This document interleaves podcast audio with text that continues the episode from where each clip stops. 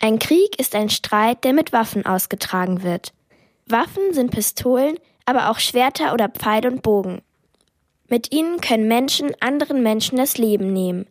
In Kriegen werden unterschiedliche Waffen aus genau dem Grund eingesetzt. Das Ziel ist meistens, Regionen eines anderen Landes zu erobern. Ein Krieg ist also nicht nur ein Streit, sondern ein Kampf zwischen zwei oder mehr Ländern. Im Buch wird das so erklärt. Weißt du, Juli, über das Thema Krieg zu sprechen, ist wirklich schwierig. Nicht nur, weil die Ursachen dafür oft sehr kompliziert sind, sondern auch, weil man nur sehr ungern darüber nachdenkt, dass Kriege und ihre Folgen viel hervorbrachten, das noch heute unser tägliches Leben prägt. Das können zum Beispiel Sprichwörter, Traditionen, Bauwerke, Erfindungen oder Gesetze sein. So kommt zum Beispiel die Aussage Ich piekse dich aus dem Dreißigjährigen Krieg. Vor 400 Jahren wurden nämlich Waffen benutzt, die Piken heißen. Das waren lange Holzstiele mit Metallspitzen. Der Dreißigjährige Krieg dauerte damals wirklich 30 Jahre.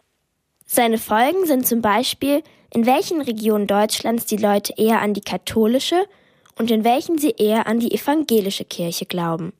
Im Norden Deutschlands sind die Menschen eher Protestanten, in Süddeutschland und Österreich mehrheitlich Katholiken.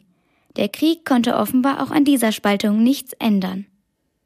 In Kriege gehören ins Museum geht es aber nicht nur um den Dreißigjährigen Krieg. Bunte Infokästen im Buch helfen dabei zu verstehen, wer Napoleon und Friedrich der Große waren oder was eigentlich die Friedenstaube bedeutet.